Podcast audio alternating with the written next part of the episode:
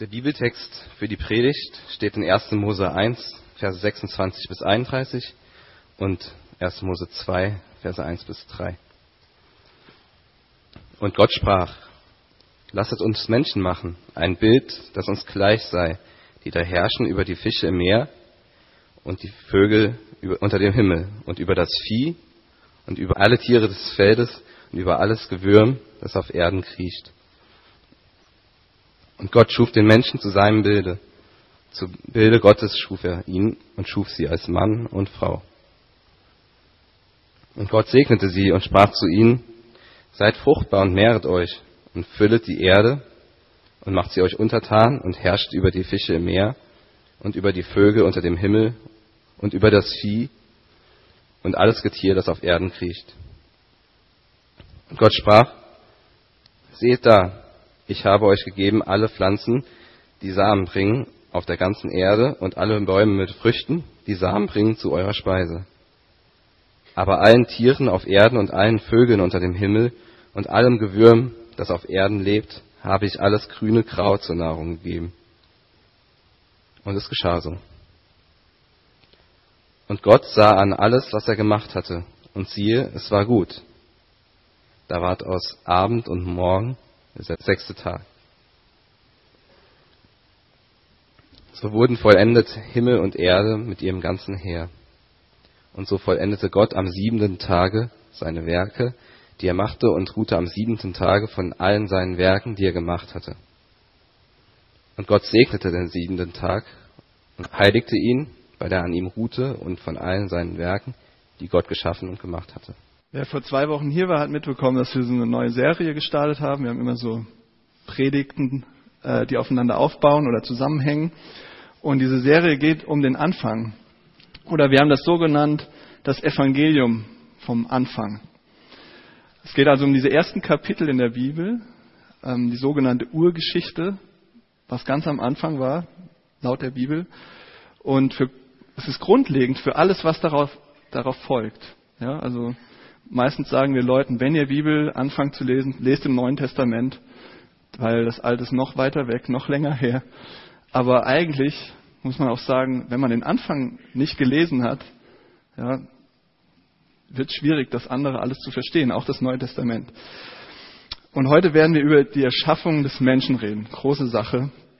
Sehr spannend, weil eigentlich geht es darum, um unser Menschenbild. Also wie sehen wir Menschen? Was ist unser Bild vom Menschen? Und weil wir da jede Menge Hilfe brauchen, ich auch, ähm, ähm, ja, das zu verstehen, bitte ich nochmal Gott, dass er uns ja, hilft. Lieber Vater im Himmel, ähm, unser Schöpfer, ich bitte dich, dass du uns ja, hilfst zu verstehen, wie du uns siehst. Dass wir keine Angst davor haben, dass wir uns nicht abschotten gegen deine Sicht, ähm, sondern dass wir Größe und Schönheit darin sehen, wie du uns gemacht hast und was das für uns für einen Wert gibt, was für eine Würde und ja, dass wir einfach sehen, dass du einen sehr, sehr guten Plan hattest und hast. Hilf uns dabei, das zu sehen. Amen. Ich weiß nicht, beschäftigt ihr euch äh, ein bisschen mit den, dem Wahlkampf oder ignoriert ihr den völlig? Ähm, nervt er euch? Ähm, ich will kein äh, hier Empfehlung geben zur Wahl oder irgendwas. Ist nicht ganz angemessen. Aber ähm, es gibt eine Partei, vielleicht kennt ihr die auch, die sagt, sie macht Politik auf der Basis eines christlichen Menschenbildes. Ich sage dazu jetzt nichts, ihr müsst das selber prüfen und selber euch ein Bild davon machen. Aber irgendwie weist es darauf hin, okay, das christliche Menschenbild, das war mal vielleicht und ist heute sehr, ja, vielleicht umkämpft, aber was ist es eigentlich? Aber es hat irgendwie noch nicht so ganz die Bedeutung verloren. Sieht man auch an diesem Wort, was viele gerne benutzen, viele ähm, Parteien, Politiker und Leute in der Öffentlichkeit, die gerne von der Würde reden. Der Würde des Menschen. Das kommt aus dem Grundgesetz, Artikel 1, Absatz 1. Die Würde des Menschen ist unantastbar. Und wenn man da so nachforscht und sagt, wo kommt es denn überhaupt her? Was ist denn diese Würde? Ja, dann ist es allgemein bekannt und es wird auch so gesehen, dass das einzig und allein aus diesem christlichen Menschenbild kommt, dass wir Ebenbilder Gottes sind, so wie wir es gerade gelesen haben. Und ähm, zumindestens ja, ist das die historische Entstehung dieses Begriffs Ähm, ich glaube, die erste Republik, die das in die Verfassung aufgenommen hat, das war Irland und mit einem ganz klaren christlichen Hintergrund, christliche Sicht auf den Menschen. Aber was ist das jetzt eigentlich? Also es wird ja auch oft benutzt und was steckt da eigentlich drin? Was ist diese Ebenbildlichkeit, diese, ähm, ja, dass Gott uns zu seinem Bild geschaffen hat? Was meint die Bibel damit? Und es gibt drei Punkte, an denen wir uns da orientieren können. Das ist einmal eben diese Würde. Was ist das? Diese Würde in der Ebenbildlichkeit. Das zweite ist die Bezogenheit oder man könnte auch sagen Beziehungsorientiertheit dieser Ebenbildlichkeit. Also in diesem Begriff steckt schon, ähm, da ist eine Beziehung irgendwo hin, da ist eine Bezogenheit auf etwas. Und das dritte ist, es gibt eine Erneuerung dieser Ebenbildlichkeit laut der Bibel. Also die Würde, diese Bezogenheit und die Erneuerung. Fangen mit der Würde an. Am sechsten Tag, ähm, am Höhepunkt seiner Arbeit als Schöpfer angekommen, kreiert Gott den Menschen. Und wir sagen so schön die Krone, die Krone, Krone, Krönung, die Krone der Schöpfung. Wird ja auch allgemein so gesagt, wir sind die Krone der Schöpfung. Und das ist auch, ähm, ja, das ist der Höhepunkt. Und was sagt die Bibel darüber? Gott sprach, lasst uns Menschen machen, ein Bild, das uns gleich sei. Und Gott schuf den Menschen zu seinem Bild, zum Bilde Gottes schuf er ihn und schuf sie als Mann und Frau. Darüber reden wir heute nicht. Wäre auch ein paar Predigten wert und müssen wir auch mal machen. Mann und Frau. Ziemlich chaotisch, äh, ziemlich viel zu sagen, ziemlich viel von der Bibel auch zu, sagen. Aber darum geht es heute nicht, sondern eben um, dass wir Mann und Frau beide Ebenbilder sind. Ja? Also wenn ich über den Menschen rede, meine ich nicht nur Männer, äh, ich meine nicht nur Frauen, sondern ich meine Mann und Frauen. Wir sind Ebenbilder. Was bedeutet das? Wenn wir weiterlesen in der Bibel, Psalm 8 reflektiert dieses Konzept Ebenbild und ringt um Worte. Also wirklich, wie kann man das verstehen? Was ist der Mensch, dass du seiner gedenkst, fragt der Beter. Und das Menschenkind, dass du dich seiner annimmst. Du hast ihn niedrig, wenig, äh, Entschuldigung, du hast ihn wenig niedriger gemacht als Gott. Steht in der Bibel. Du hast ihn wenig niedriger gemacht als Gott. Mit Ehre und Herrlichkeit hast du ihn gekrönt. Du hast ihn zum Herrn gemacht. Über deine Hände Werk. Alles hast du unter seine Füße getan. Erstaunlich. Ja? Könnte man fast sagen, ist doch Gotteslästerung. Du hast ihn wenig niedriger gemacht als Gott. Aber das steht in der Bibel. Und eine Sache ist hier mal ganz klar. Der Mensch hat eine einzigartige Rolle in der Schöpfung. Ja, das ist nicht irgendwie ähm, ein kleines Rädchen im Getriebe oder eine kleine Nummer oder niemand oder irgendwie ähm, ja, ein Hanswurst, sondern der Mensch hat eine Rolle, ähm, die ist entscheidend für die Schöpfung. Wir können uns das so vorstellen, heute ist das eine komische Sprache, aber der Mensch ist ein Fürst. Ja, wir kennen keine Fürsten mehr. Ähm, so oder vielleicht nicht mehr positiv oder vielleicht, naja, auf jeden Fall sehen wir es nicht positiv, aber der Mensch ist ein Regent, ein Fürst, ein, ein Staatsmann, könnten wir heute sagen, ein ehrenvoller Staatsmann, der lenkt und leitet und regiert und der nur weniger, wenig niedriger ist als Gott gekrönt mit Ehren und Herrlichkeit. Und wenn wir uns das so auf der Zunge zergehen lassen, was da in der Bibel steht, dann ist das eine unglaublich hohe Sicht vom Menschen. Ja? Also eine wirklich unfassbar hohe Ansicht vom Menschen. Wie hoch der Mensch angesiedelt ist in der Schöpfung. Welche Anthropologie gibt dem Menschen einen höheren Status? Also die unglaublich wichtige Meinung vom Menschen. Der Schöpfer setzt uns an seine Seite als seine Fürsten und Mitregenten. Und wir haben echte Entscheidungen zu fällen zur Gestaltung der Schöpfung. Das ist nicht nur irgendwie so alibimäßig und Gott ähm, macht sowieso alles, sondern wir sind echte Entscheidungsträger, echt verantwortlich mitzuregieren und zu entscheiden und Verantwortung zu übernehmen. Und interessant ist jetzt, okay, wir sehen das und schaut euch mal diese klassischen Schöpfungsmythen an, die so kursierten in der Antike. Da sehen wir den Menschen als Missgeburt einer göttlichen Paarung. Ja? Zwei Götter haben Sex und da kommt so ein Mensch auf einmal raus. Was ist das denn? Oder wirklich, wir können das nachforschen. Oder Produkt aus dem Blut eines geschlachteten Gottes oder aus irgendeinem er, er kriecht aus irgendeinem Götterschleim hervor und auf einmal, schwupps, ist der Mensch da. Ähm, anderes Mal ist eine Gruppe von Göttern, also in den Mythologien, da waren am Anfang immer die Götter irgendwie. Und es ist eine Gruppe von Göttern, die musste alle Arbeit leisten im Tempel. So. Und die haben irgendwann gesagt, wir haben keine Lust mehr. diese ganze Arbeit, wir sind Götter, ah, holen wir uns hier irgendwie ein niederes Geschöpf, was für uns die Arbeit macht, Sklaven. Und so ist der Mensch entstanden. Also wir haben sämtlich von diesen Mythologien, wo der Mensch im Prinzip wirklich ja, irgendwie so ein Nebenprodukt ist, ähm, eine Ausscheidung Gottes, ein Sklave, irgendwie ein Zufallsprodukt, irgendwie nebenbei so entstanden. Und dann lesen wir die erste Mose und sagen und sehen, das ist komplettes Gegenteil. Der Mensch, Adam und Eva sind geschaffen als Herrscher des Gartens, als Fürsten des Gartens. Ähm, Gott ähnlich. Ähm, man kann das vielleicht so sehen, wenn Gott sozusagen ein Handwerker ist oder ein Künstler. Vielleicht können da einige mehr mit anfangen, ja, die ähm, das mögen oder die es sich auch gerne angucken. Er ist ein Handwerker, er ist ein Künstler und er hat nicht 100 Versuche gehabt und irgendwann ist der Mensch dabei rausgekommen, sondern er hat einen Plan, er hat ein Konzept, er hat sich das genauso vorgestellt, er legt alles in die Waagschale, seine ganze Fertigkeit, seine ganze Profession, seine ganze Vorstellungskraft, Kreativität und schafft den Menschen. Sein Meisterstück. Krone der Schöpfung. Das seid ihr. Und es geht sogar noch weiter. Er legt was von sich selbst da rein. Und das übersteigt dieses Bild des Handwerkers. Also es ist noch mehr.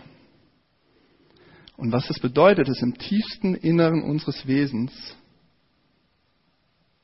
sind wir jemand, der von Gott kommt oder die von Gott kommt. Und das bedeutet, wir sollen oder wir sind dazu gemacht, Gottes Innerstes wiederzuspiegeln, sein Wesen, sein Charakter, seine Herrlichkeit. Und dafür hat er uns gemacht, als Meisterstücke, Masterpiece, Krönung der Schöpfung. Ist das nicht erstaunlich? Ist das nicht unglaublich? Ich finde das schwer, manchmal zu glauben. Aber wir lieben, weil er liebt. Wir haben einen Willen, weil er einen Willen hat. Wir haben Gefühle, weil er Gefühle hat.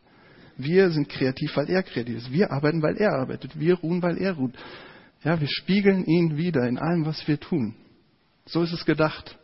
So, so, dafür sind wir gemacht. Und ich kenne eben keine höhere Sicht auf den Menschen, als dieses Ebenbild Gottes zu sein.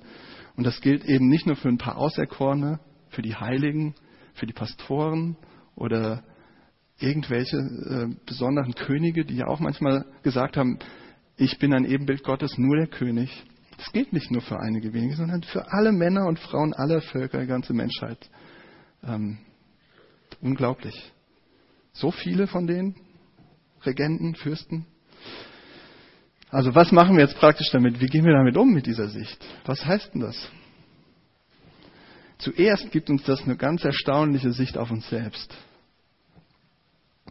Egal, was jemand über euch denkt, egal, was jemand sagt, egal, was ihr selbst über euch denkt, wie ihr euch selbst misst und messt und an euren eigenen Leistungen, Erfolgen und Niederlagen, egal, was euch angetan wurde, egal, was ihr jemandem angetan habt, ihr seid zuallererst unbegrenzt wertvoll und sinnvoll, Meisterstücke des Schöpfers. Das vorneweg. Das müssen wir wissen. Das ist, steht am Anfang. Egal was passiert ist, wir sind diese Ebenbilder Gottes. Und Gott hat euch immer gewollt, er hat uns gewollt, sonst wären wir nicht da. Ja, er hat uns gewollt und geschaffen als seine Stellvertreter, als seine Repräsentanten hier in der Schöpfung. Und ihr habt die Freiheit, verantwortlich zu handeln, Ziele zu verfolgen, Dinge zu gestalten, Dinge anzugehen, euer Leben und Umfeld ähm, anzupacken. Seht ihr das? Seht ihr diese Wahrheit über euch? Merkt ihr das? Spürt ihr das? Das kann euch keiner nehmen. Und ich glaube, das ist auch, was Leute immer wieder angetrieben hat. Ähm, ja, Bürgerrechtsbewegungen. Ähm, das ist, was immer wieder Leute gespürt haben und gemerkt haben, das ist nicht richtig hier. Wir sind mehr als das. Ja, da ist mehr in uns. Wir sind, wir sind nicht Sklaven, wir sind nicht niedere Menschen, wir sind, wir sind mehr, wir sind zu hören bestimmt. Und rein wissenschaftlich betrachtet ist es interessant, weil ähm, wenn man so sich damit auseinandersetzt und verschiedene Artikel liest, dann ist so eine, von so einer Würde zu reden, von der Ebenbildlichkeit, ist eigentlich eine Worthülse. Naturalistisch gesehen ist es ein gutes Gefühl, dann sage ich das euch jetzt, damit ihr euch gut fühlt, aber es hat nichts mit der Realität zu tun. Ja? Ihr seid Zellklumpen, die sich irgendwie zufällig so entwickelt haben, dass ihr jetzt so da sitzt, wie ihr da sitzt. Ihr seid aus irgendeinem Schleim hervorgekrochen. Und ähm, Ja, da gibt es so tolle tausend Zitate, die lasse ich jetzt weg, dass irgendwie ähm, aus, aus dem grünen Urschleim was entsteht, was so eine ähm, ja, Fuge von Bach schreibt oder also egal. Da gibt es tausend Zitate drüber, aber es geht darum gar nicht, dass sich darüber lustig machen, sondern spürt ihr das? Seht ihr euch wirklich so als hingerotzt und hingeworfen in die Welt? Ja, manchmal, vielleicht. Manchmal fühlt man sich so, ich kann es verstehen. Aber ist es das, was ihr denkt, wenn ihr mit Freunden zusammen am Esstisch sitzt und eine feierliche Zeit zusammen habt und persönlich werdet und echte Gespräche führt und esst und genießt? Ist es das, was ihr dann über euch denkt? Oder ist es das, wenn ihr mit einer schönen Frau, mit einem schönen Mann zusammen seid? Oder wenn ihr Kinder spielen seht oder Kunst seht, überragende Schönheit, Musik genießt? Ist es das, was ihr denkt? Das ist alles so irgendwie zufällig hingerotzt, ja? G.K. Chesterton, der englische Autor und Journalist, ähm, der beschrieb diesen Gegensatz in einer säkulären, äh, säkularen Gesellschaft. Und das Zitat habe ich euch abdrucken lassen, weil das sehr witzig ist. Der war ein Meister der Gedankensprünge und Gegensätze und witziger Typ, zumindest was man von ihm liest. Er ist schon lange tot, leider. Der sagt, als Politiker wird die säkulare Person lauthals rufen, dass Kriege eine Verschwendung menschlichen Lebens ist. Kriegen wir auch wieder mit. Ja? Aber als Philosoph muss er zugeben, dass alles menschliche Leben Verschwendung von Zeit ist. Zuerst geht er an eine politische Konferenz, wo er sich darüber beschwert, dass die eingeborene Bevölkerung wie Tiere behandelt wird. Dann geht er an eine wissenschaftliche Konferenz, wo er beweisen will, dass die Menschen in Wirklichkeit Tiere sind. Ja? Ist einfach mal Hinterfragung unseres Menschenbildes, was wir als moderne, westliche, naturalistisch geprägte Westeuropäer haben. Und hier ist die These, egal was ihr für eine theoretische Sicht habt, jetzt von der Entstehung der Welt und ja, da kann man viel drüber reden, diskutieren. Aber einfach mal eine These in den Raum geworfen, ihr lebt wie Ebenbilder. Ihr lebt nicht wie Zufallsprodukte, ihr lebt wie Ebenbilder. Ihr wollt so behandelt werden, ihr wollt andere so behandeln, ihr könnt gar nicht anders, denn ihr seid es. Ihr spürt die Würde. Ähm, das kann euch niemand beweisen, kein Wissenschaftler der Welt, aber ihr seid Sinnsucher. Sinnsucher. Ihr wollt Bedeutung, ihr wollt Sinn, ihr wollt jemand sein, ihr baut euch was auf und es ist nicht einfach genug so rumzuvegetieren und vor sich her zu lummern, weil das macht uns kaputt, das wissen wir. Ihr deutet, ihr interpretiert, ihr sucht. Sinnsucher. Ihr lebt als Ebenbilder, egal was ihr für eine Theorie über die Entstehung des Menschen oder was auch immer habt. Und Ebenbildlichkeit gibt euch auch in der Theorie und in der Grundlage eine unfassbar positive Sicht auf euch selbst eine begründete Sicht auf eure Mitmenschen, auf euch selbst, insbesondere auch auf Fremde. Ähm, einige hier ähm, waren da auch schon aktiv. Was ist das für ein Phänomen, dass auf einmal eine Kirche sagt in St. Pauli, wir nehmen diese Flüchtlinge auf und wir holen die ganze Nachbarschaft, trommeln alle zusammen, dass alle helfen. Was ist das für ein Phänomen? Ja? Die haben was erkannt. Da sind Menschen wie du und ich. Das sind würdige Menschen, Ebenbilder, die mehr verdient haben, als irgendwo abgeschoben zu werden. Die das die diese Wertschätzung brauchen die, oder die, die, die wir ihnen auch gerne geben, weil sie es wert sind, weil sie Ebenbilder sind. Also das Erste ist, wir sehen hier diese Sicht auf uns selbst und wir sehen aber auch diese Sicht auf andere. Es verändert, die Ebenbildigkeit prägt das entscheidend in eine positive Richtung. Der Mensch ist nicht irgendwie ein Zufallsprodukt oder irgendwie dahingerotzt, sondern er ist ein edles, fürstliches Geschlecht. Zuallererst. So ist es.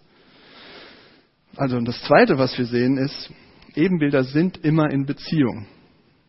Also sind Beziehungswesen, sind bezogen auf etwas ausgerichtet. Sie stehen in Relation, stehen nicht für sich selbst allein. Das ist der zweite Punkt, den wir uns anschauen. Wenn der Mensch ein Ebenbild Gottes ist, dann ist dieser Begriff schon die Definition Ebenbild. Ja, dann, dann sind wir ausgerichtet auf etwas Höheres. Dann sind wir ausgerichtet auf diesen Gott. Und wenn wir ein Abbild sind, haben wir ein Urbild dann haben wir ein Original.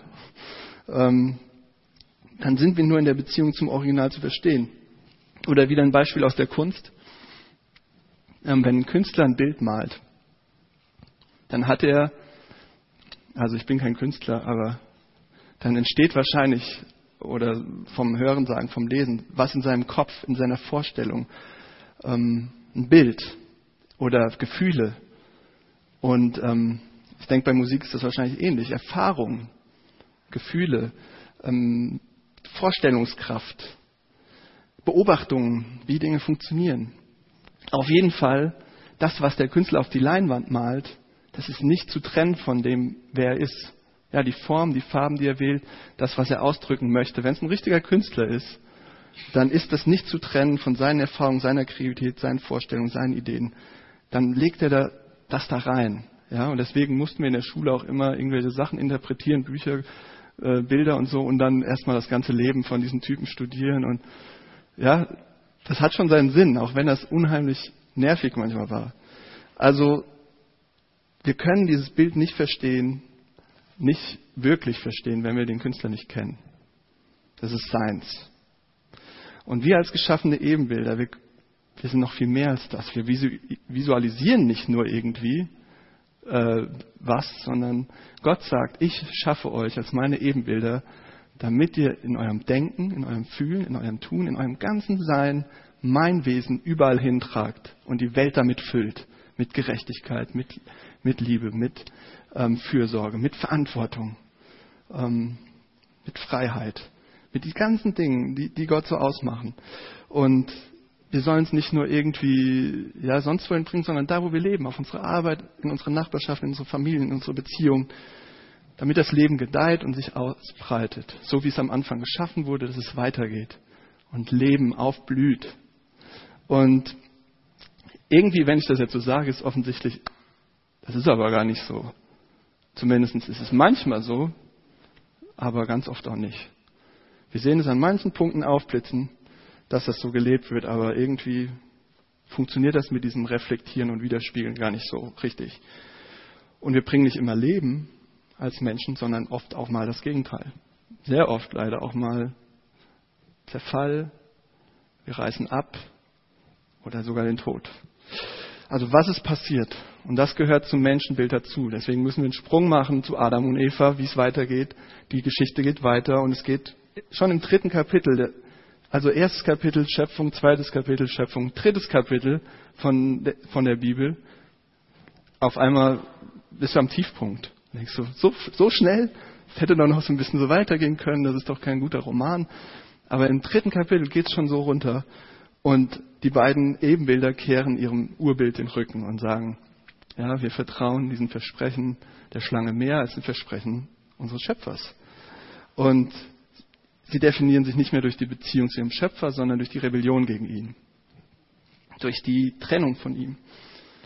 Also man könnte, wenn man dieses große Konzept Sünde nimmt, ja, was für viele auch missverständlich und seltsam ist, man könnte es modern eben so definieren, und das hat Kierkegaard ganz gut gemacht, ähm, Sünde ist, mein Selbst zu suchen ohne Gott. Ja, ich denke, das kann ein säkularer Mensch nachvollziehen, es kann ein Christ nachvollziehen. Ähm, Sünde ist, mein Selbst zu suchen ohne Gott, meine Identität auf was anderes zu gründen, ganz jenseits von irgendeinem Gott, der mich geschaffen hätte. Und da wir als Nachfahren in ihren Fußstapfen laufen, Adam, Eva sind unsere Urgroßeltern, was auch immer, passiert Folgendes, wir tun dasselbe und wir suchen uns ein Urbild jenseits von Gott. Wir suchen uns ein anderes Bild, weil wir Abbilder sind. Ja? Wir sind Abbilder und suchen uns ein anderes Original, wo wir denken, das, das ist unser Urbild. Oder wir sind auf ein Bild angelegt und wir können nicht ohne Bild sein, deswegen suchen wir uns irgendwas, worauf wir unsere Identität gründen. Also wir sind bezogen auf etwas, immer. Egal wofür wir uns entscheiden. Und das ist der Grund, warum Gott dann später sagt, du sollst hier kein Bildnis von mir machen. Ja, du sollst nichts Geschaffenes, nichts Irdisches, nichts Selbstgemachtes, nichts, was du erreichen kannst, nehmen und deine ganze Identität darauf aufbauen. Das ist zu wackelig. Das wird nicht halten. Das wird dich sogar kaputt machen. Das wird kein barmherziger Gott sein. Das wird dein Gott sein, was auch immer es ist.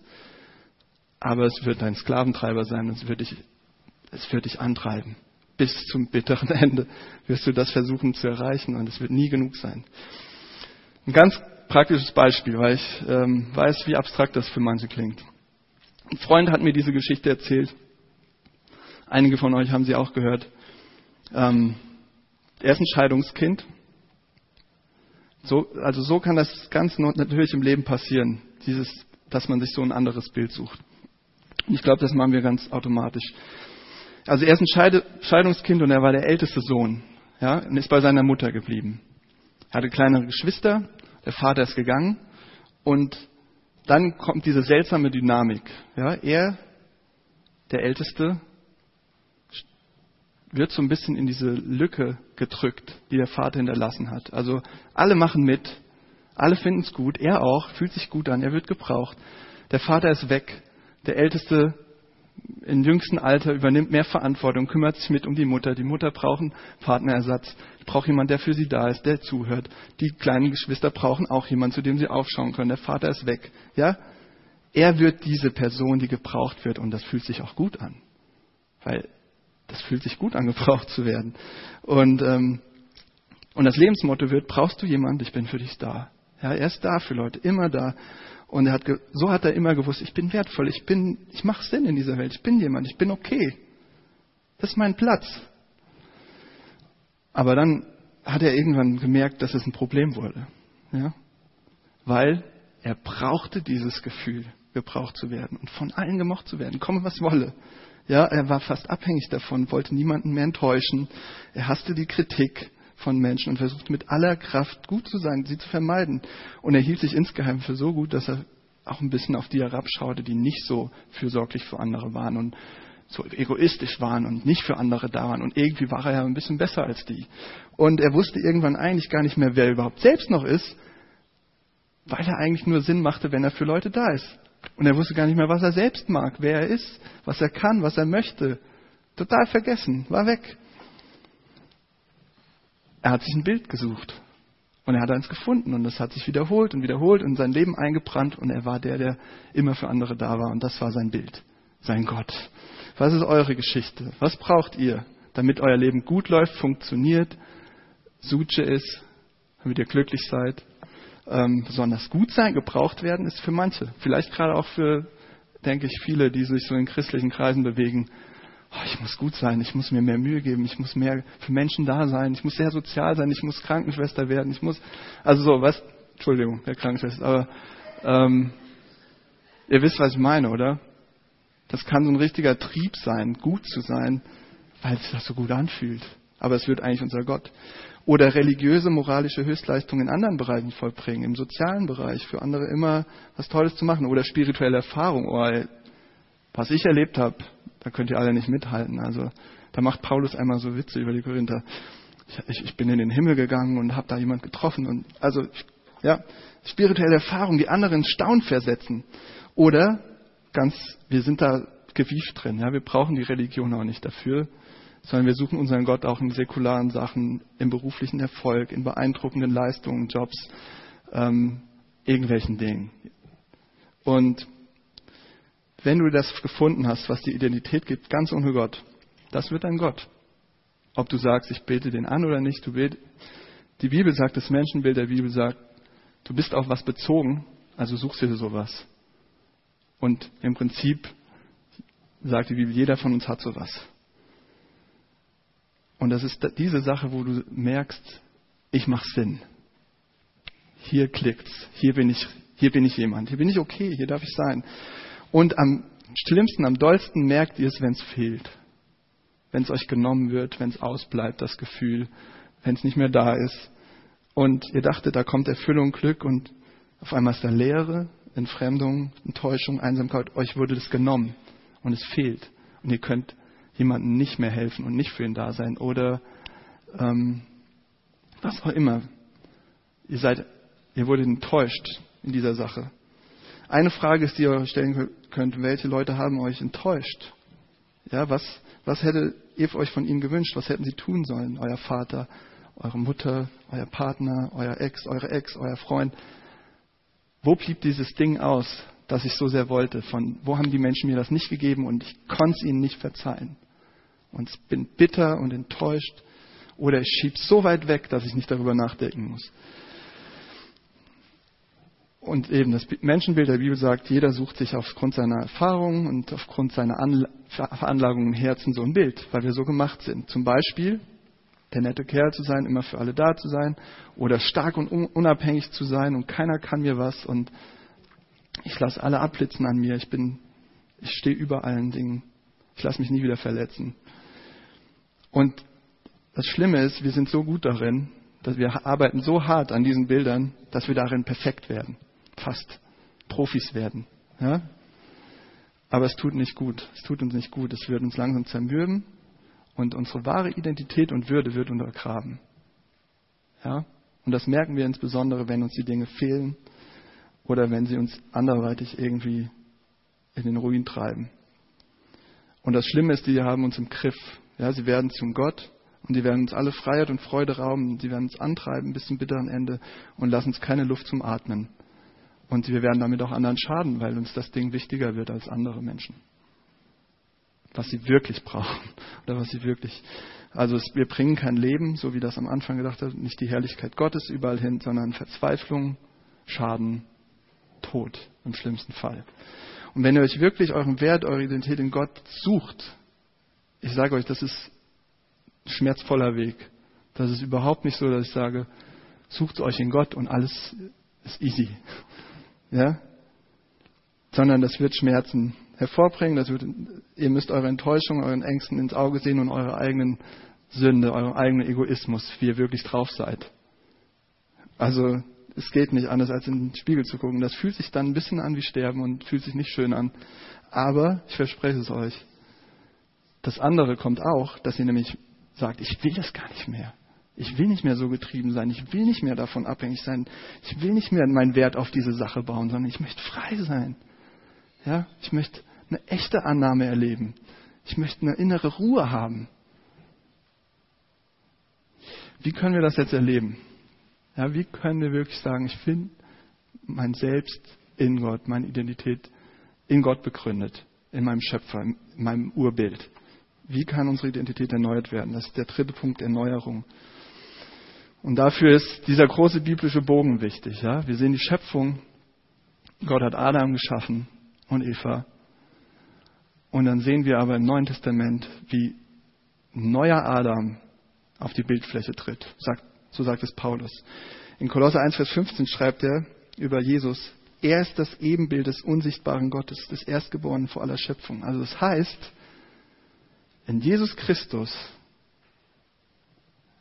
sehen wir die Erfüllung des Menschseins. Also das wahre Menschsein. So war es gedacht. Ja, wie er gelebt hat. Er ist der neue wahre Adam. Er hat uns gezeigt, wie Menschsein gedacht ist. Äh, wie wir Gottes Herrlichkeit widerspiegeln sollen. Er hat es getan. Ja, er war immer in Verbindung zum Vater, er war immer im Gespräch, er hat immer den Schwachen gesehen und ihn angenommen. Ähm, er war in der ständigen Ausrichtung auf Gott und auf die Menschen, in der Nächstenliebe, in der Wiederherstellung von Leben und Gerechtigkeit unterwegs, in der Hingabe und Liebe zu allen Menschen, nicht nur zu den ganz Armen und Schwachen, auch zu den Stolzen und Selbstgerechten ist er gegangen. Jesus zeigt wahres Menschsein in vollem Maß. Er ist das wahre Ebenbild. Er ist der neue Adam, die Erfüllung. Aber zweitens bedeutet es auch, Jesus gibt uns das wahre Bild von Gott. Ja, er ist das Original. Er zeigt uns, wie Gott ist. Er zeigt uns die wahre Herrlichkeit Gottes. Wir sollen uns kein eigenes Bild machen, Altes Testament, weil Gott selbst zeigen will, wie er ist. Weil er uns das wahre Bild geben will. Nicht irgendwie so ein Abbild, so ein, so ein geschaffenes Ding, was wir uns da irgendwie zusammenbauen, sondern das Echtes, das echte Bild von Gott. Und Jesus hat gesagt, wenn ihr mich seht, dann seht ihr den Vater. Ich bin das echte Bild. Ich bin das Bild. Macht euch kein Bild, ich bin das Bild, das ihr sucht, das ihr braucht. Also, kurz gesagt, in Christus erkennen wir Gott, sein Bild, wie er ist, und unser wahres Selbst. Und ähm, das beinhaltet zwei Sachen. Einmal so, wie wir leben sollten, und das kann ziemlich hart werden, wenn wir jetzt sagen, okay, das ist Jesus, so sollten wir leben, machen wir es. Das kann ziemlich schlimm werden, wenn wir es einfach nur so als Vorbild sehen. Aber es zeigt uns gleichzeitig die Wirklichkeit, wie wir leben. Ja? Also die Diskrepanz zu dem wahren Menschsein. Also wir sehen den wahren Menschen, die Erfüllung des Menschseins in Jesus und gleichzeitig sehen wir krass, äh, so bin ich nicht. Okay? Ich habe jetzt noch ein bisschen was. Könnt ihr noch? also, es sind nur noch äh, drei Gedanken. Einmal ein Vers in 2. Korinther 3, Vers 18. Da steht noch was, wie diese Erneuerung jetzt funktionieren soll. Wir alle sehen in Christus mit unverhülltem Gesicht die Herrlichkeit Gottes wie in einem Spiegel. Dabei werden wir selbst in das Spiegelbild verwandelt und bekommen mehr und mehr Anteil an der göttlichen Herrlichkeit. Das bewirkt der Herr durch seinen Geist. Also wie werden wir wiederhergestellt? Ja, wie wird unser Ebenbild wieder hergestellt, das zerbrochen ist? Zuallererst und das Allerwichtigste, und das dürft ihr nie vergessen, egal was ihr gerade glaubt, ähm, es ist das Werk seines Geistes. Das steht da. Ja? Wir können das nie und nimmer tun. Nicht indem wir besonders gut sind, besonders äh, angestrengt sind, besonders religiös sind. Wir können es in keiner Weise pushen, manipulieren, tricksen, machen, produzieren. Wir stellen das Ebenbild nicht her. Nicht wir. Ja, es ist sein Wirken und er wird euch erneuern, in sein Bild verändern. Seine Kraft. Und das ist schon mal eines der schwierigsten Dinge überhaupt für uns, weil es erfordert Geduld, Abhängigkeit von ihm, dass er wirkt, Vertrauen, dass er es tun wird, warten. Das ist schwer. Also das ist nicht äh, einfach, weil wir wollen es kontrollieren, wir wollen es machen, wir wollen es wissen, wie es geht und dann mache ich es. Ja? Wir wollen es. Aber er sagt, ich tue es. Das ist meine Kraft, das ist der Geist. Aber wie will er das denn tun? Und das ist eindeutig hier, indem wir uns das wahre Ebenbild Gottes anschauen, Jesus Christus. Das ist das, was wir tun können. Anschauen. Augen aufmachen, schauen, suchen, blicken. Aber ist das wirklich alles? Ist das alles? Ja? Können wir nicht noch ein bisschen mehr tun? Können wir nicht noch ein bisschen mehr nachhelfen? So müssen wir ihm nicht ein bisschen mehr Möglichkeiten geben, das zu erneuern? Müssen wir nicht noch mehr tun als schauen? Müssen wir nicht noch ein bisschen nachhelfen? Ja, wisst ihr, was ich meine? Ähm, okay, ich weiß vielleicht, was ihr meint. Lest die Bibel, tut es, super, aber schaut ihn dabei an. Geht in den Gottesdienst. Wir freuen uns, feiern wir zusammen Gottesdienst, aber schaut ihn dabei an. Nicht euren Nachbarn, nicht die ganze Zeit in euch selbst, schaut ihn an. Ähm, ja, nehmt Abendmahl, schaut ihn aber an. Singt Lieder, aber schaut ihn dabei an. Denkt nicht die ganze Zeit über euch selbst nur nach und konzentriert euch nicht darauf, wie ihr besser werden könnt und alles super hinkriegen könnt und besser machen könnt, wie ihr euch heilen und rechtfertigen könnt. Schaut ihn an. Wir werden verändert durch Schauen. Kennt ihr dieses Prinzip bei Kindern? Sie schauen uns an und irgendwann fangen sie an, das genauso zu machen. Ich, ich sage immer, ich will nie werden wie mein Vater. Ja? Habt ihr bestimmt auch gesagt. nie werden wie meine Mutter, vielleicht einer von euch. Und dann 30 Jahre später, Mist, ich bin wie mein Vater. Und das ist echt, äh, wir werden das, was wir uns anschauen. Ja, wir werden das, wir schauen, wir schauen, wir schauen, wir schauen und wir werden es. Was sehen wir, wenn wir Jesus anschauen? Wir sehen das Ebenbild des unsichtbaren Gottes. Und wir sehen das wahre Menschsein. Und wir sehen, wie der, der unschuldig war, gestorben ist. Wie das Ebenbild zerbrochen ist, damit unser Ebenbild wiederhergestellt wird. Und ihr sagt, warum dieser Tod, warum das Kreuz, warum so schrecklich und drastisch und extrem und grausam? Weil es schlimmer um uns steht, als wir zugeben wollen. Weil wir sagen, oh, ich bin eigentlich ganz okay. Also sowas hätte nicht passieren müssen. Jesus hätte nicht mit seinem Blut bezahlen müssen, nicht der Sohn Gottes. Also das, ja, aber die, das Evangelium sagt, es konnte nichts anderes uns retten als sein Tod, als der Tod ähm, stellvertretend für unsere Söhne, stellvertretend für uns. Das Ebenbild Gottes, das wahren Ebenbild Gottes. So krass verloren waren wir und sind wir, weil er uns zeigen musste, wie sehr wir verkrümmt und verdreht das ist das Evangelium, wie verträgt und verdreht und nicht nur ein bisschen, sondern das ist ganz schön krass. Und jetzt denkt ihr, oh, oh, oh, oh. Aber genau darin liegt diese große Schönheit, die wir uns kaum vorstellen können, dass es nämlich nicht passiert ist, um uns zu demütigen und klein zu machen und fertig zu machen, sondern wir sind als Ebenbilder Gottes geschaffen und es ist passiert, um uns wiederherzustellen. Um unsere Würde wiederherzustellen, unseren Glanz, unsere Herrlichkeit, um uns das zurückzugeben. Deshalb ist das Schreckliche passiert. Nicht damit wir nur noch hier rumkriechen und uns von allen treten lassen. Ja? Es passiert, um uns wiederherzustellen. Und jetzt noch praktisch. Letzte Sache. Wie machen wir das jetzt die Woche? Ich habe gesagt, wir müssen anschauen. Wie macht ihr das? Und eine Sache, glaube ich, die wir ganz schnell vergessen beim Anschauen ist, tut es nicht allein. Ja, tut es nicht allein. Macht's gemeinsam. Wir sehen nämlich immer nur so einen Aspekt oder ein Ding. Macht's nicht allein, tut's gemeinsam. Ähm ich glaube einfach, dass, dass wir immer noch so stark geprägt sind, dass wir uns alleine hinsetzen und sagen, okay, jetzt muss es, ich finde jetzt eine Lösung, es muss funktionieren, ich lese in der Bibel und ich bete und ich gehe in Gottesdienst. Nee, es wird nicht funktionieren. Macht's gemeinsam. Werdet radikal ehrlich voneinander. Es gibt keinen anderen Weg. Es gibt keinen anderen Weg. Ihr müsst die Dinge miteinander durchkauen mit Leuten, die anders sind, nicht nur mit dem Ehepartner, auch mit dem, aber auch mit anderen Leuten.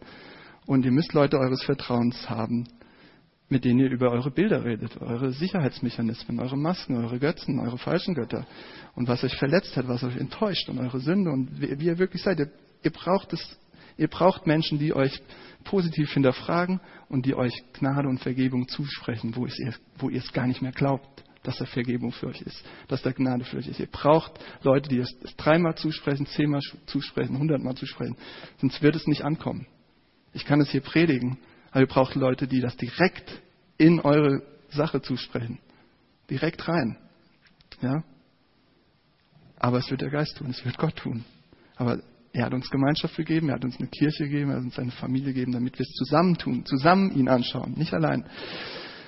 Also, und das tut weh ich will euch ehrlich sagen, es ist echt nicht super easy und es ist nicht äh, äh, ein Spaziergang.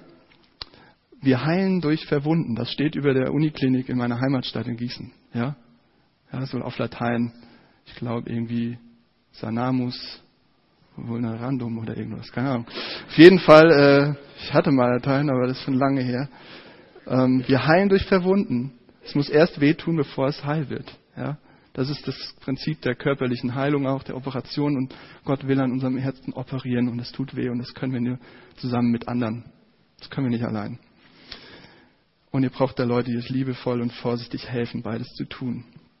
Beides zu sehen, dass ihr gar nicht so immer so toll und nett und perfekt seid, wie ihr immer vorgebt zu sein, aber auch, dass ihr mehr Vergebung und Gnade habt, als ihr euch je erträumen könnt. Ja?